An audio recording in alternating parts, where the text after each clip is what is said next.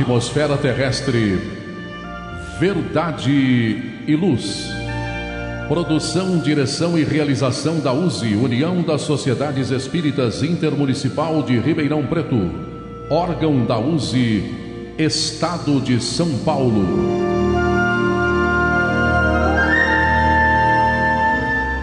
Verdade e luz.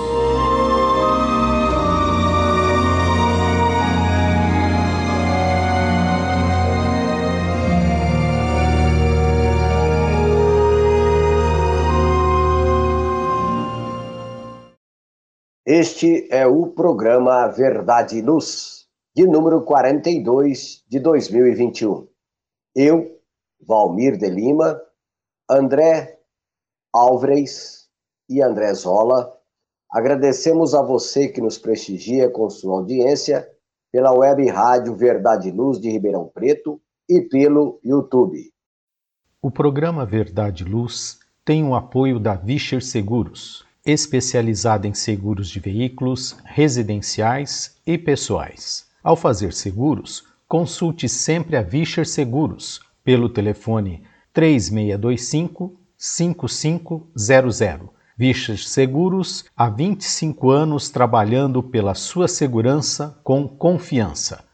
Também contamos com o apoio da Droga Mel, onde você encontra todos os tipos de medicamentos similares e genéricos, a pronta entrega e com preços especiais. A Droga Mel também tem completa linha de perfumaria, cosméticos, complexos vitamínicos, fraldas e acessórios, e dispõe de profissionais qualificados para aplicações de injeção em domicílio. A Droga Mel fica na rua Rangel Pestana 1146, na Vila Virgínia, e atende pelo telefone 3637-3975 e pelo WhatsApp 98268-0600. Há 30 anos com atendimento diferenciado. Precisou? Ligue para a Droga Mel 3637 3975 ou WhatsApp 98268 0600, com entregas em domicílio para Ribeirão Preto e Bonfim Paulista. Droga Mel, um doce atendimento. O programa Verdade e Luz apresenta estudos da codificação espírita, além de esclarecimentos e mensagens do Evangelho de Jesus. Em todos os programas apresentamos ainda comentários sobre temas atuais e reflexões para o embasamento da fé raciocinada. Em nosso editorial, abordando palavras de vida e paz, apresentamos temas que oferecem subsídios para o enfrentamento das dificuldades do dia a dia. Trazemos hoje o tema Raízes Profundas, extraído do site Momento Espírita da Federação Espírita do Paraná. Em nosso estudo da codificação espírita, daremos continuidade aos comentários e reflexões sobre o livro segundo de O Livro dos Espíritos, que trata do mundo espírita ou dos espíritos, no capítulo 1 dos espíritos, item 8, anjos e demônios. No momento evangélico, levamos a você a mensagem do Espírito Emmanuel constante do livro Fonte Viva, psicografado por Francisco Cândido Xavier, com a lição de número 13, intitulada Ergâmonos. No diálogo à luz do Espiritismo, utilizamos o livro Atualidade do Pensamento Espírita, psicografia de Divaldo Pereira Franco e de autoria do espírito Viana de Carvalho. Estamos no capítulo 5, Comunicações e Artes à Luz do Espiritismo, no item Educação Artística. Agradecemos a sua audiência e enviamos a você nossas fraternas vibrações de paz. Verdade e Luz. No programa Verdade e Luz, o editorial A Opinião Espírita. Hoje, em nosso editorial, temos o tema Raízes Profundas, extraída do site Momento Espírita.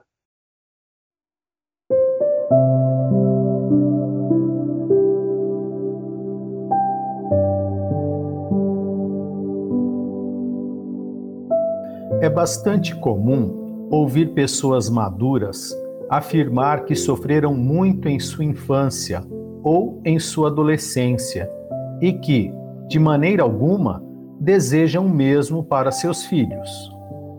Recordam ter iniciado cedo a trabalhar para auxiliar nas despesas do lar, dos desejos que jamais foram concretizados, como a bola de futebol, a bicicleta nova e a viagem de recreio. Lembram de certas privações, de não terem tido privacidade quanto gostariam, porque necessitavam dividir o quarto com os irmãos pela falta de espaço na casa dos pais. Recordam e recordam com certa amargura o que lhes constituiu dificuldades e reafirmam que tudo farão para que seus filhos não tenham que experimentar nada daquilo. Por isso mesmo, crescem os meninos e meninas sem maiores problemas. Vão à escola, levam dinheiro para o lanche, nem sempre saudável, viajam nas férias, brincam e folgam. Nada lhes falta para que não sofram, para que não se frustrem para que não tenham decepções. Nada em esforço lhes é exigido, nada que desejem deixam de receber. Vendo tantos pais assim proceder, recordamos-nos de um médico americano que, além de curar os seus doentes, tinha por objetivo transformar o terreno de sua casa em uma floresta. Vivia a plantar árvores. Bastava retornar do hospital e das visitas rotineiras aos pacientes para se enfiar em um macacão, colocar um chapéu de palha na cabeça, luvas nas mãos e sair para o quintal. O inusitado não era o passatempo do médico, mas a forma como ele tratava as árvores novas ele não as regava. Dizia que regar as plantas fazia com que crescessem com raízes superficiais. As árvores que eram regadas, dizia, necessitavam de criar raízes profundas para procurar umidade. Isso lhes concedia maior firmeza. Falava com as árvores e as motivava a crescer fortes, a fim de enfrentar os ventos frios, as tempestades.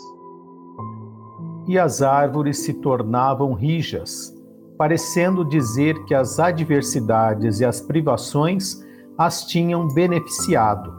Nossos filhos, como as árvores do bom médico, talvez encontrem adversidades na vida Talvez tenham que percorrer caminhos difíceis, enfrentar ventos frios de solidão, de desesperança.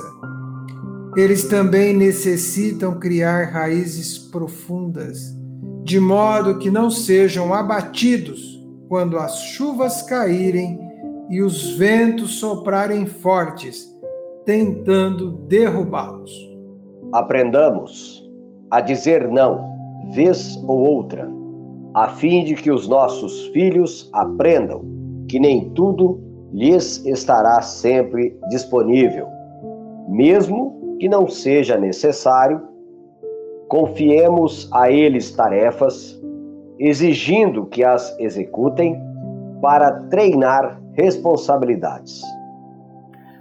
Em síntese, ensinemos nossos filhos a andar sozinhos a enfrentar problemas, a lutar pelo que desejam, para que enrijeçam o caráter e cresçam fortes como o carvalho e sejam firmes como a rocha. Pais e mães, reflitamos no fato de que criamos nossos rebentos para a vivência no mundo e na sociedade.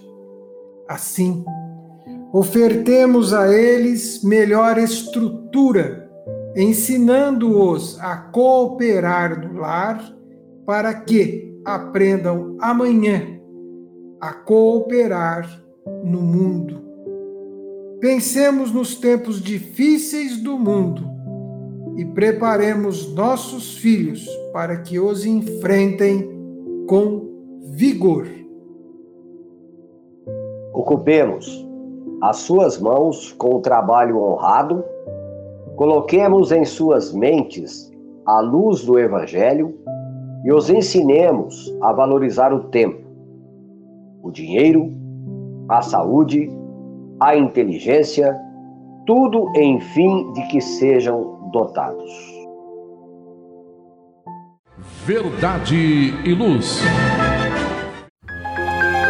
Faça o Evangelho no lar. O lar é a primeira e mais valiosa escola da vida. A paz no mundo começa sob as telhas que nos acolhem. Viver em equilíbrio dentro de nossa casa é o primeiro e mais seguro passo para a harmonia entre as nações fortaleça os laços de fraternidade, realizando o Evangelho no lar frequentemente.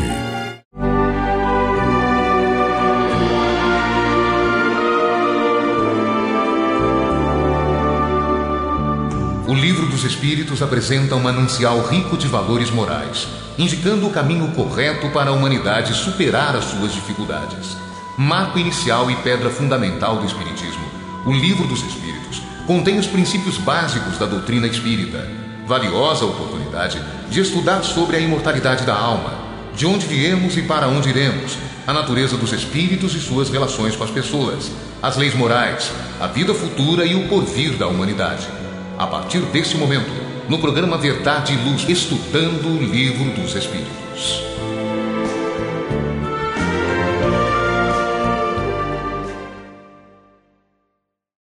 Nós estamos no programa de número 42, do ano de 2021, no livro segundo, que trata do mundo espírita ou dos espíritos, capítulo 1, dos espíritos, item 8, anjos e demônios. E a primeira questão que vamos tratar no tema em questão é a de número 128 do livro dos espíritos. Kardec questiona: os seres que chamamos anjos arcanjos, serafins, formam uma categoria especial de natureza diferente da dos outros espíritos? André. Espírito Verdade responde: Não, são espíritos puros. Estão no mais alto grau da escala e reúnem em si todas as perfeições. Ou ler aqui o comentário de Kardec, que é, é sequente né, a esta questão. A palavra anjo desperta geralmente a ideia da perfeição moral. Não obstante, é frequentemente aplicada a todos os seres, bons e maus, que não pertencem à humanidade. Disse o bom e o mau anjo, o anjo da luz e o anjo das trevas e nesse caso ele é sinônimo de espírito ou de gênio. Tomamos-lo aqui na sua boa significação. Então, vamos entender aqui que todos estes seres a qual chamamos anjos, arcanjos, serafins, nessa questão que Kardec fala, né, na boa significação, eles não foram criados à parte, né? Como já estudamos programas atrás, todos os espíritos foram criados simples e ignorantes, né? ignorantes de todo conhecimento, para se desenvolverem, para se esforçarem, para ter o mérito da evolução que realizaram em si, com as suas lutas, com as suas doações, com seus sacrifícios. Então, os espíritos a qual se denominam dessa forma já como nós também já vimos em programas anteriores, já atuaram em toda a escala espírita. Né? Não estão ainda, como nós, na imperfeição do espírito. Eles já são na categoria de espíritos puros, já se elevaram, já trilharam todo o caminho necessário para gozarem de um conhecimento, de uma felicidade que para nós ainda está muito distante. Né? Então, são espíritos que lutaram, como todos na criação divina, pela sua, pelo seu desenvolvimento, pela sua perfeição. Então, eles não uh, são privilegiados, eles simplesmente fizeram as suas escolhas dentro das melhores opções e já galgaram todos os degraus, todos os caminhos, toda a, a, estrada evolutiva que eles necessitavam percorrer para estarem mais próximos de Deus, mais próximos do entendimento do Criador. A questão de número 129, Allan Kardec questiona da seguinte forma os espíritos da codificação. Os anjos também percorreram todos os graus? Zola. E o Espírito Verdade responde: percorreram todos. Mas, como já dissemos, uns aceitaram a sua missão sem murmurar e chegaram mais depressa. Outros empregaram maior ou menor tempo para chegar à perfeição. Aqui fica estabelecido para nós o princípio básico, fundamental do Espiritismo, que é a evolução. E o processo de evolução envolve a todas as criaturas em todos os tempos, em todos os momentos da sua caminhada. Não há aquele que tenha mais ou menos. E Allan Kardec vai abordar este assunto no livro Céu e Inferno, no capítulo, na primeira parte, no capítulo Doutrina, no capítulo 8, aonde ele vai abordar os anjos. E nós vamos nos ater aqui aos anjos segundo o Espiritismo, que vai do item 12 ao item 15. E Allan Kardec vai escrever no item número 13. Mas a alma, nas primeiras fases de sua existência, assim como a criança, carece de experiência, por isso que é falível. Deus não lhe dá a experiência, mas lhe dá os meios de adquirir. Cada passo errado no caminho do mal e para ele, é para ela um atraso. Ela sofre as consequências e aprende a sua custa que deve evitar.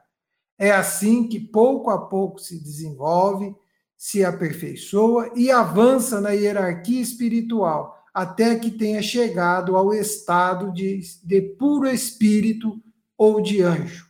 Os anjos são, pois, as almas dos homens chegadas ao grau de perfeição que comporta a criatura, e gozando de plenitude da felicidade prometida.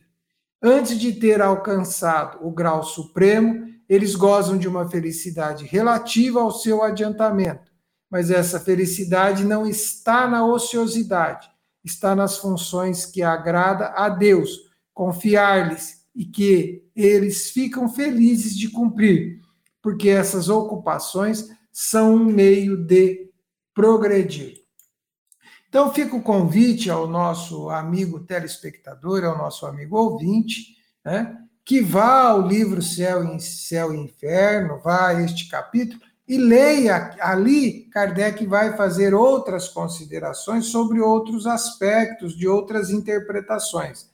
Mas fica claro: a natureza não dá saltos e ninguém, ninguém irá, nenhum espírito irá alçar voos se não construir e elaborar as suas asas da inteligência e do sentimento com muito esforço, muita dedicação. Não existem seres criados perfeitos. E um outro aspecto que eu quero aqui também falar a respeito dos anjos é que às vezes se tem uma ideia de anjos inoperantes, né? Anjos da ociosidade, né? O que fazem os anjos, né?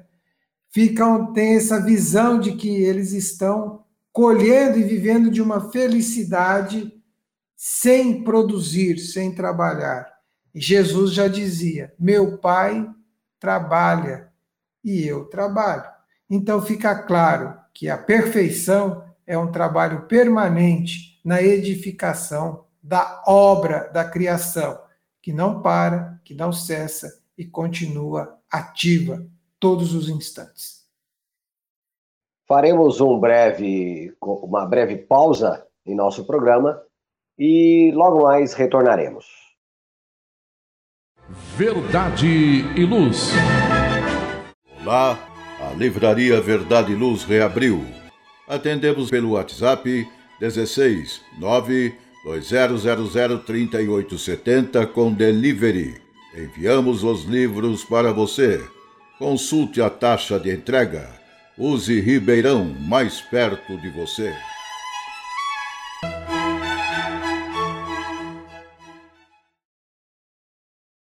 Verdade e Luz. Continuando. Nós agora trataremos da questão de número 130, onde Kardec questiona a espiritualidade da seguinte forma: Se a opinião de que há seres criados perfeitos e superiores a todos os outros é errônea, como se explica a sua presença na tradição de quase todos os povos? André. Espírito Verdade responde: Aprende que o teu mundo não existe de toda a eternidade e que muito antes de existir já havia espíritos no grau supremo. Os homens, por isso, acreditaram que eles sempre haviam sido perfeitos. Pelo que nós sabemos, Deus cria desde sempre. Mas o que é desde sempre? Não temos condição de entender. Né? Não, não há como. E quando fomos criados? Também não cabe a nós compreender ainda esta informação. Nós não temos acesso a isso. Né? Então, são coisas que nós não vamos saber. Mas nós sempre demos nomes para coisas que nós não compreendemos. No começo do, dos tempos, era Deus trovão, Deus raio, Deus chuva, Deus sol, Deus lua. Né? Aqueles que fazem coisas que nós não conseguimos virão santos, virão anjos, né? porque já realizam algo que nós não somos capazes. Né? Tem uma, uma forma de agir, de pensar, de ser, que está longe ainda de nós alcançarmos mas eles estão aqui de demonstrando justamente que isto é possível. Né? Quantos desses não estavam aqui conosco, né, jornadeando, encarnados, executando as suas tarefas, demonstrando que é possível sim ter uma postura mais próxima e coerente com a obra de Deus, sendo co-criadores através do amor que ele nos implantou e desenvolvendo em nós esse amor. Mas nós, ao invés de, vamos dizer, copiar as atitudes, apontamos aquelas criaturas e depois rogamos que elas intercedam por nós, porque nós não conseguimos fazê-lo ou por comodismo, ou por egoísmo, ou por ignorância, seja pelo que for, né? Então, eh, essas criaturas não foram criadas perfeitas. Elas realizaram o seu desenvolvimento em outros planetas. Já aqui, na casa do Pai, há muitas moradas, há muitos universos, há muitos sistemas solares. O desenvolvimento não é só dentro do nosso sistema, quem pensa assim, infelizmente, está completamente fora da razão. Né? É, os planetas todos existem, os universos todos existem, não é para o nosso deleite, para a alegria dos nossos olhos, não. Tudo tem uma finalidade útil. Deus, que permite a criação de tudo, ele zela para que tudo tenha uma utilidade. Não tem futilidade na criação. Então, esses espíritos foram criados há um tempo que nós não imaginamos, assim como Jesus já era um espírito puro quando aqui encarnou, que foi o co-criador do planeta Terra, quando foi criado? Não temos a mínima condição de saber. Assim como nossa criação, nós também não temos condição de saber.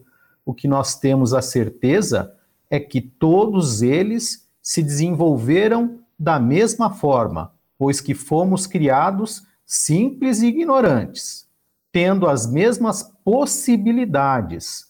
Todos nós estamos tendo as mesmas condições para o nosso processo evolutivo. Uns escolhem melhor os caminhos, outros, como nós, procuram muitas vezes os atalhos. Aí precisamos voltar e recomeçar o caminho. Então, são situações que mesmo nós achando né, a dificuldade, a distância que se encontram, nós vamos chegar lá. Porque a lei de progresso é uma lei divina e nós vamos ter que realizá-lo. Dentro do nosso passo? Sim. Dentro do nosso esforço? Sim. Dentro das nossas situações todas que nós criamos? Sim. Mas chegaremos lá. Isso é fato. Né? Então, é, essa existência é porque Deus cria desde sempre. Então, espíritos há de toda a estatura, de toda a envergadura intelecto-moral, desde os mais primitivos aos mais perfeitos, aos espíritos puros. Então, é, a questão 131 nos leva a, a questionar, né, é, juntamente com Kardec, pois que Kardec é que desenvolve todos esses raciocínios, e ele questiona, então, Há demônios, então, no sentido que se dá a essa palavra? É Zola. E o Espírito Verdade responde: Se houvesse demônios, eles seriam obra de Deus. E Deus seria justo e bom, criando seres infelizes e eternamente voltados ao mal? Se há demônios, e é no teu mundo inferior e em outros semelhantes, que eles residem. São esses homens hipócritas que fazem de um Deus justo um Deus mau e vingativo, e que pensam lhe ser agradáveis pelas abominações que cometem em seu nome. No mesmo livro Céu e Inferno, nós vamos ter um estudo no mesmo, na, na primeira parte do capítulo 9, né? Vai ter um item destinados os demônios, e nós vamos estudar, nós vamos fazer uma abordagem sobre o céu e o inferno, os demônios sobre a visão espírita. Mas antes de entrarmos nisso, tem um comentário de Kardec aqui, ele, ele, ele é amplo, eu vou pensar três considerações que estão colocadas aqui. A primeira, a primeira consideração é quando Kardec vai escrever: a palavra demônio não implica a ideia de um espírito mau, a não ser na sua, na sua acepção moderna, porque o termo grego daimon, de que ela deriva, significa gênio, inteligência, e se aplicou aos seres incorpóreos, bons ou maus, sem distinção. Os demônios, segundo a significação vulgar do termo, seriam entidades essencialmente malfazejas e seriam, como todas as coisas, criação de Deus. Mas Deus, que é eternamente justo e bom, não pode ter criado seres predispostos ao mal por sua própria natureza e condenados pela eternidade. E Kardec continua fazendo as suas considerações e nós vamos a mais um trecho que está escrito nesse comentário de Kardec, quando ele escreve assim: Os homens fizeram com os demônios o mesmo com os anjos, da mesma forma que acreditaram na existência de seres perfeitos desde toda a eternidade, tomaram também os espíritos inferiores por seres perpetualmente, perpetuamente mal. A palavra demônio deve, portanto, ser entendida como referente aos espíritos impuros, que frequentemente não são melhores que os designados por esse nome, mas com a diferença de ser o seu estado apenas transitório. E ainda continua Allan Kardec. A propósito de Santanás, é evidente que se trata da personificação do mal sob uma forma alegórica, porque não se poderia admitir um ser maligno lutando lutando de igual para igual com a divindade, e cuja única preocupação seria de contrariar os seus desígnios. Como o homem necessita de imagens e figuras para impressionar a sua imaginação, pintou seres incorpóreos com formas materiais dotadas de atributo que lembram, ao detalhe, que lembram as suas qualidades ou os seus defeitos. E no, e no céu e inferno, fazendo considerações sobre isso, Kardec, quando ele vai escrever do item 20 ao item ao item 23, ele vai abordar os demônios segundo o Espiritismo e ele vai escrever: Chegados a certo grau de purificação, a doutrina vulgar sobre a natureza dos anjos, dos demônios e das almas humanas são não não admitindo a lei do progresso e vendo, porém, seres em diferentes graus, conclui daí que eles eram produto de outras tantas criações especiais. E ela chega assim a fazer de Deus um pai parcial, dando tudo a alguns de seus filhos, ao passo que impõe a outros os mais rudes trabalhos. Não é espantoso que durante muito tempo os homens não tenham achado nada de chocante nessas preferências, enquanto faziam o mesmo a respeito de seus filhos, pelos direitos de primogenitura e os privilégios de nascimento Poderiam eles crer fazer mais mal do que Deus? Mas hoje em dia, o círculo das ideias se alargou e eles veem mais claro, têm noções mais nítidas da justiça, querem-na para eles e, se nem sempre encontram na terra, esperam ao menos encontrá-la mais perfeita no céu. É por isso que toda doutrina em que, em que a justiça divina não aparece ao homem em sua maior pureza, repugna sua razão. Então fica aqui o convite ao nosso amigo telespectador, ao nosso amigo ouvinte, a leitura e o estudo desta do livro Céu e Inferno com estas abordagens, aonde Kardec vai fazer um largo, um, um amplo esclarecimento e amplas reflexões sobre o assunto. Ele também tem ah, fundamenta isso em muitas revistas espíritas, trazendo este esclarecimento, uma vez que ao seu tempo, né, no momento em que surge o espiritismo, havia um domínio muito grande, principalmente no mundo ocidental, sobre a questão de anjos e demônios. Verdade e luz.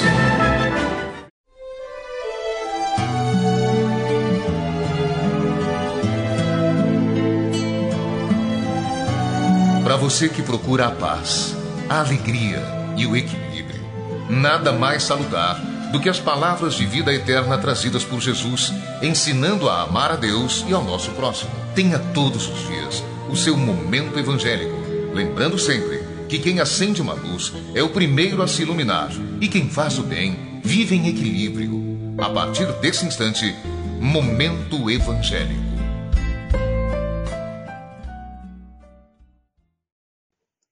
E agora iremos para o nosso momento evangélico. Nós estamos estudando o livro Fonte Viva. Nós estamos na lição de número 13 e tem como título Ergamos-nos. E assim, Emmanuel extrai de Lucas, no capítulo 15, no versículo 18, a seguinte frase: Levantar-me-ei e irei ter com meu Pai.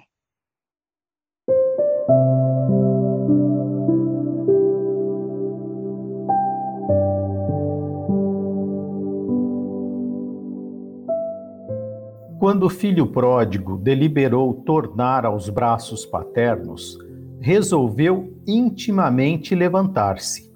sair da cova escura da ociosidade para o campo da ação regeneradora. Erguer-se do chão frio da inércia para o calor do movimento reconstrutivo. Elevar-se do vale da indecisão para a montanha do serviço edificante. Fugir à treva e penetrar a luz. Ausentar-se da posição negativa e absorver-se na reestruturação dos próprios ideais. Levantou-se e partiu no rumo do lar paterno. Quantos de nós, porém, filhos pródigos da vida, depois de estragarmos as mais valiosas oportunidades, clamamos pela assistência do Senhor de acordo com os nossos desejos menos dignos para que sejamos satisfeitos? Quantos de nós descemos voluntariamente ao abismo e lá dentro, atolados na sombria corrente de nossas paixões, exigimos que o Todo Misericordioso se faça presente ao nosso lado, através de seus divinos mensageiros, a fim de que os nossos caprichos sejam atendidos? Se é verdade, no entanto, que nos achamos empenhados em nosso soerguimento, coloquemo-nos de pé e retiremo-nos da retaguarda que desejamos abandonar. Aperfeiçoamento pelo esforço, panorama dos cimos pela ascensão, se aspiramos ao clima da vida superior, adiantemo-nos para frente, caminhando com os padrões de Jesus. Levantar-me-ei, disse o moço da parábola. Levantemo-nos, repitamo-nos. É, companheiros André Zola e André Reis, momento evangélico sempre trazendo para nós profundas reflexões e aqui nós vemos Emmanuel nos estimulando para a verdadeira ação proativa. É, as observações que vemos é justamente para fazermos com que os nossos potenciais íntimos possam ser motivados, que compreendamos a nossa essência, compreendamos a capacidade que temos de sermos seres constantemente em transformação. No entendimento né, que a doutrina nos fornece, que somos seres perfectíveis, sujeitos e passíveis de nos transformar cotidianamente.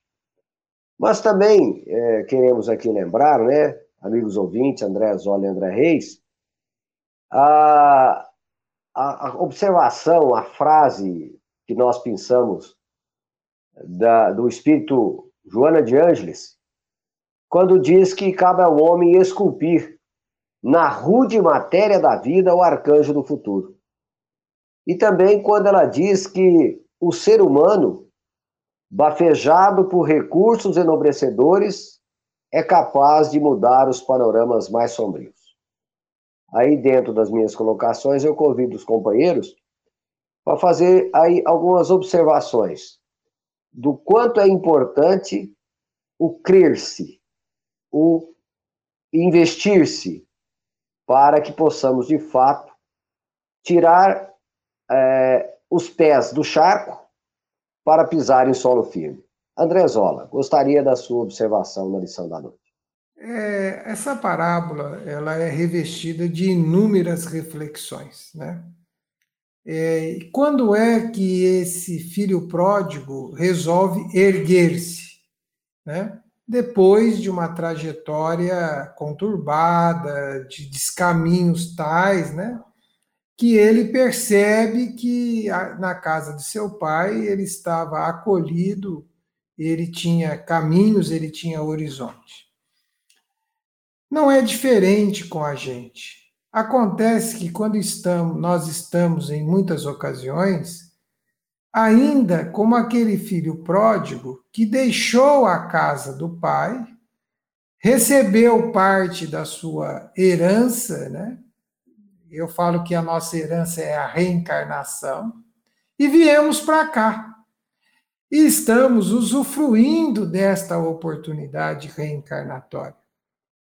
E ao usufruir dessa, desse presente do Pai para conosco, acabamos, às vezes, e em muitas ocasiões, em diversas situações, caminhando para um pântano é, e nos esquecemos da oração do Pai Nosso e vamos, né, não nos deixeis cair em tentação e nós caímos nas próprias tentações ou quando descobrimos que estamos sucumbindo, que estamos caídos, que estamos fragilizados, aí buscamos socorro, vamos buscar este amparo. E Deus faz conosco algo maravilhoso. Né? Ele fala, ele nos convida a levantar, ele não irá nos pôr de pé. Ele irá fazer com que a gente levante e ande que a gente levante e caminhe. E esta misericórdia divina surge no nosso caminho com a sugestão bondosa de um amigo, com uma família solidária aos nossos desafios, com as, com as preces e vibrações benditas daqueles que nos amam, com o socorro amigo, fraterno e companheiro dos bons espíritos. Esta é a mão divina estendida para que a gente levante e caminhe. O triste que há de se colocar nesta reflexão é que às vezes não nos damos conta de quanto estamos com os pés presos à lama. Então tem uma música muito interessante que ela faz uma frase que merece a nossa reflexão. Não adianta estar no mais alto grau da fama, mas com a moral toda enterrada na lama. André Reis, gostaria também da sua contribuição. É, nesse, nesse caminho que o Zola está falando, e justamente também que a Joana trata, né, das oportunidades redentoras que nós temos, a reencarnação, a grande pergunta é: o que estamos fazendo nós desta oportunidade que Deus nos concede? Porque justamente isso, estamos sendo rebeldes. E o que é ser rebeldes? É sempre a crítica, sempre a acidez, sempre a reclamação de tudo e de todos ah, Deus me esqueceu, Deus não lembra de mim, mas, né, na hora de nós elevarmos o pensamento ao Criador, em gratidão pelas oportunidades, em agradecimento por tudo que nos acontece, porque tudo que Ele permite que nos ocorre é para o nosso engrandecimento, é para o nosso processo evolutivo, é para aprendermos e evoluirmos, nós não lembramos da oração. Quando tudo está bem na nossa vida, esquecemos de Deus. Não lembramos dele. Nós é que tomamos as decisões, nós fizemos as melhores escolhas, mas quando algo dá errado, Deus nos esqueceu. Mas quando nós nos lembramos de Deus? Então, essa é a grande pergunta que fica: o que estamos fazendo das benditas oportunidades que na nossa visão é a encarnação, Deus nos concedeu. O que estamos fazendo? Estamos aproveitando? Estamos cultivando as boas obras, as boas ações? O que estamos preparando para o nosso próprio futuro? Tudo é dinâmico na lei divina e ele coloca sob as nossas mãos, sobre as nossas mãos, né, a oportunidade de sermos felizes ou mais infelizes, de acordo com aquilo que nós desenvolvemos. Muito bem. Tivemos aí então a colaboração do André Zola e do André Reis neste tema proposto hoje no nosso momento evangélico. Verdade e luz. Cheio de contrastes, onde o mal parece sempre derrotar o bem. Por que existe tanta desarmonia? A sociedade nunca terá paz? Já entendemos as lições trazidas por Jesus? Seguir seus passos é possível? Quando teremos felicidade? Todas essas questões e muitas outras serão respondidas a partir de agora, com o programa Diálogo à Luz do Espiritismo.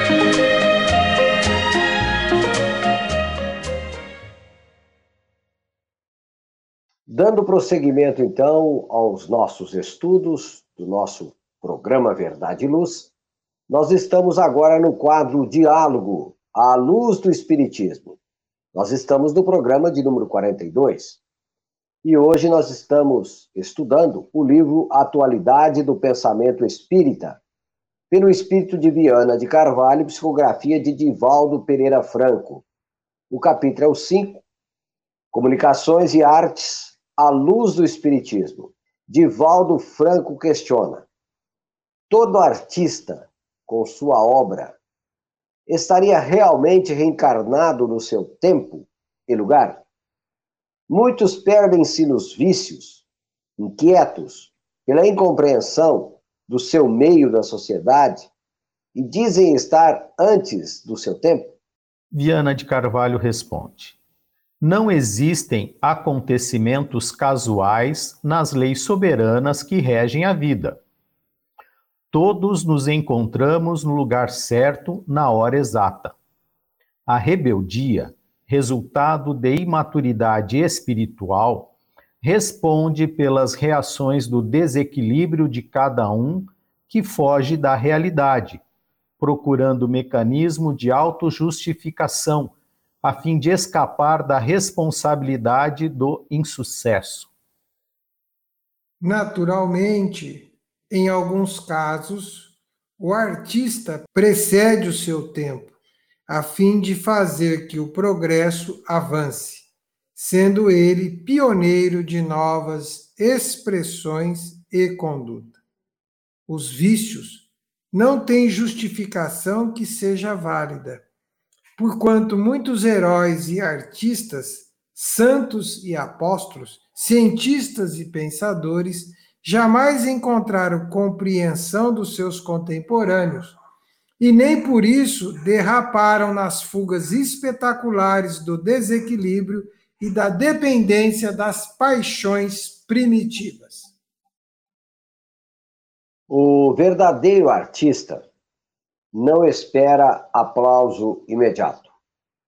Ele sabe que está trabalhando para o futuro e por isso confia no que faz, aguardando que a posteridade considere o que contempla e valorize a sua realização. Quem aguarda resposta imediata, gratidão e recompensa, ainda transita na faixa do egoísmo, guindado ao orgulho vão que entorpece os sentimentos. Bom, vamos aqui buscar extrair aí mais um pouco de conteúdo dentro dessas observações. É interessante né, essa questão, principalmente nos dias atuais, sobre o que realmente é arte e o que não é arte. Hoje, é, esse conceito de arte e não arte está um pouco difícil para as pessoas comuns compreenderem. Mas se nós fizermos uma pequena retrospectiva no mundo e vendo séculos aonde a arte realmente teve o seu apogeu, seja na literatura, na arquitetura, é, na pintura e muitas outras formas né, de expressão. Mas a gente sabe que, na atualidade, nós somos mais um século tecnológico do que propriamente um século de arte. Pelo menos é este pensamento que eu tenho. Porque, segundo a doutrina espírita, cada século é marcado por um tipo de avanço na sociedade. Então, essa questão de arte dentro do contexto atual que estamos vivendo, parece que não representa, ou pelo menos em alguns setores, é, a real ou o real nome que se pode dar à arte, ou estou equivocado no meu pensamento? André Reis. É, penso que como nós estamos vivendo um estágio de transição evolutiva, tudo está em transição, inclusive a arte, como nós conhecemos. Né? Muitos de nós não identifica hoje uh, nas músicas, por exemplo, nenhuma arte, né? Porque nós vivemos num momento que tinha uma profusão de acordo com a nossa idade, com o nosso desenvolvimento, que nos agradava mais. Então, a nossa visão hoje é diferente daqueles que são mais jovens, né? Que estão justamente nesse momento, como você falou, Valmir, tecnológico, que para nós também é difícil, né? As crianças, 10, 12, 13 anos, pegam o celular e mexem para cá. Pra... A gente tem uma dificuldade para escrever, para tirar, para baixar um. Pro... Então, é, são situações que realmente são mundos que para nós estamos tendo que aprender a conviver e entender esse processo de transição. Então, muito daquilo que nós aprendemos como arte, né, como é, desenvolvimento artístico, não, não vemos mais. Né? A própria arquitetura né, das construções hoje é totalmente diferente. Né? Os prédios hoje são muito mais simples, muito mais objetivos, não tem aqueles trabalhos rebuscados, as obras de arte, as estátuas. Então, é um, é um processo também de transição. Eu entendo assim. Então, ah, ela fica um pouco também esquecida nessa forma que nós a conhecemos. E ela vem numa estrutura atrelada ao desenvolvimento tecnológico, utilizando as ferramentas da época, né? Não deixam de ser arte, mas é uma arte diferente daquela que nós estávamos acostumados e que aprendemos a observar, a analisar. É, bem, bem observado a sua colocação, André. E remetendo aí agora para os comentários do André Zola, é, realmente é, o mundo é diverso, né? E nós tivemos fases onde as esculturas eram tão realistas que, segundo alguns escritores, alguns comentaristas, quando Michelangelo, por exemplo, terminava uma estátua, uma obra dessa natureza, ele dizia assim: parla, né? Fale. Tal era, a, a, diríamos assim, é, a expressão era tão realista, né? É, é, voltando para a realidade humana, que era quase que se aquela obra pudesse expressar sentimento. E hoje nós vemos uma expressão de arte realmente assim, que não tem essa conotação. É, Zola, o que você pensa sobre essas questões? E pensemos aqui, né, comunicações e artes à luz do Espiritismo. Como o Espiritismo também poderia contribuir para essas observações? Primeira observação bem rápida, né? Até porque nosso tempo caminha célere, né? Sério. É, primeira observação que nós precisamos fazer é separar a arte de entretenimento. Tem muita coisa se chamando, chamando na atualidade de arte que é entretenimento. E o segundo ponto, bem direto que eu quero colocar, que o que é arte, que o que é belo, que o que toca a alma, vai atravessar os tempos. E aí fica muito claro: a semente que meu pai não plantou não irá perseverar. Então, o que nós precisamos agora é deixar o tempo produzir os seus efeitos. Tem muita coisa que surgiu como arte e foi líquida, acabou com a mesma velocidade que surgiu.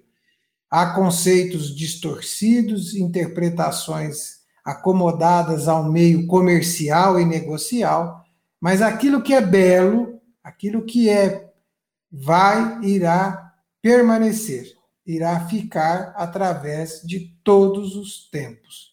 Essa é uma interpretação, é uma forma pela qual nós enxergamos a arte. Se ela for bela, tocar a alma, ela irá atravessar os tempos. Se ela não for, o tempo irá fazer aquilo que fez com muitas outras coisas.